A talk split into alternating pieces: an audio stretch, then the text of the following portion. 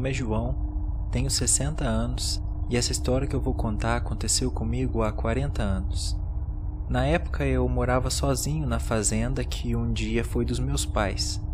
Eu perdi minha mãe muito novo. Quando ela faleceu eu tinha apenas 5 anos, então tenho poucas lembranças. Já meu pai faleceu quando eu tinha 18. Como eu já cuidava das terras desde os meus 13 anos, eu conseguia tomar conta de tudo sem muita dificuldade. Sempre contando com a ajuda dos meus tios, é claro. Eles moravam atravessando uma montanha em frente à minha casa. Quase todos os dias eu ia lá para conversar, comer, pois não tinha companhia. Eu morava sozinho. Na época eu estava começando a namorar uma moça da cidade, que hoje é a minha esposa. Em um dia desses, eu estava com ela em um baile. Depois de dançarmos bastante, eu a levei para casa a cavalo. Estava muito tarde para eu voltar na minha fazenda. Ela insistiu para que eu dormisse em sua casa, mas não poderia fazer aquilo. Nós estávamos apenas namorando. Seria uma falta de respeito. Eu precisava voltar para a fazenda. Não imaginei que ficaria tanto tempo na cidade. Acabei deixando tudo aberto. Só que havia um problema. O pessoal comentava que havia uma assombração no pé da montanha. E esse era o único caminho para minha fazenda. Eles o chamavam de Cavaleiro da Estrada. Era um vulto preto que sentava nas costas do cavalo, junto com a pessoa que estava em cima, e ia caminhando pela estrada até que a pessoa pulasse. Dessa forma, essa assombração ficava com o cavalo para ela. Isso não me dava nem um pouco de medo. Para mim, era um ladrão que ficava espalhando esses boatos só para poder roubar o cavalo das pessoas. De qualquer forma, eu estava desprotegido.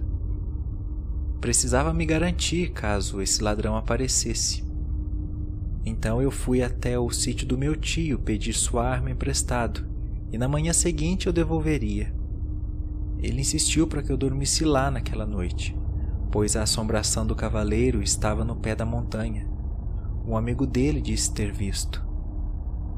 Mesmo eu não querendo, meu tio emprestou o cavalo dele para que eu fosse até minha fazenda. Ele tinha muitos e eu só tinha aquele. O meu, por sinal, era um cavalo bem valioso, mas meu tio emprestou um mais velho só por garantia, caso a assombração quisesse ficar com o cavalo. Depois disso, eu cavalguei até o pé da montanha. Chegando lá, o cavalo parou e não quis mais andar. Ele ficava olhando fixamente para um arbusto na beira da estrada. O céu estava limpo, então a lua clareava tudo à minha volta. Olhando aquele arbusto, tive a leve impressão de que ele havia se mexido, mas não consegui ver nada foi quando um cheiro de enxofre começou a tomar conta daquele lugar. Comecei a ouvir muitos mosquitos se aproximarem. Foi quando senti alguma coisa sentar no cavalo, bem atrás de mim. Não era uma pessoa. Era um vulto preto, que fedia muito mal, por sinal. Meu coração disparou e eu fiquei paralisado. Comecei a rezar o Pai Nosso e vi as rédeas se movimentando. Mas eu não estava com as mãos nelas. Nessa hora, o cavalo disparou e eu acabei caindo por cima do meu pescoço. Depois disso, não lembro de mais nada.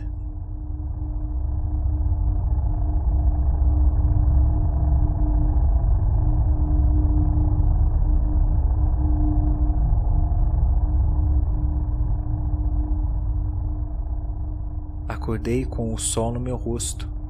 Olhei para os lados e não vi o cavalo. Aquilo realmente era uma assombração e havia roubado o cavalo do meu tio. Eu fiquei desesperado, pois não tinha dinheiro para dar outro cavalo a ele. Então decidi ir até a fazenda e explicar o que havia acontecido. Cheguei lá, chamei meu tio e logo comecei a pedir desculpas e falar que a assombração do cavaleiro realmente existia e tinha roubado o cavalo. Meu tio me interrompeu dizendo que eu estava falando muita besteira e começou a rir de mim. Eu não estava entendendo, então perguntei o que ele estava querendo dizer.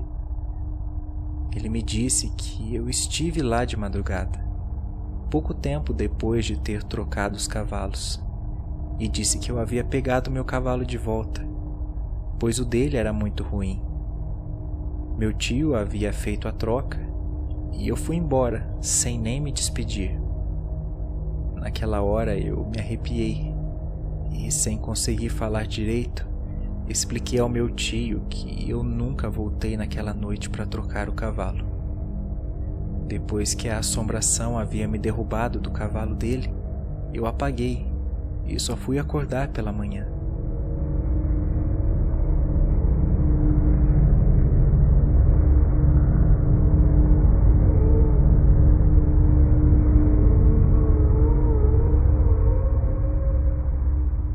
Meu tio colocou a mão no coração, meio sem ar, e sentou no chão. Eu disse para ele se acalmar e tentar respirar. Com muita dificuldade para falar, me disse que aquilo então era a assombração do cavaleiro, se passando por mim só para trocar o cavalo, pois o meu valia muito mais que o dele. Eu nunca mais passei por aquela estrada à noite muito menos a cavalo, pois a assombração do cavaleiro da estrada continua lá no pé da serra, bem atrás daquele arbusto.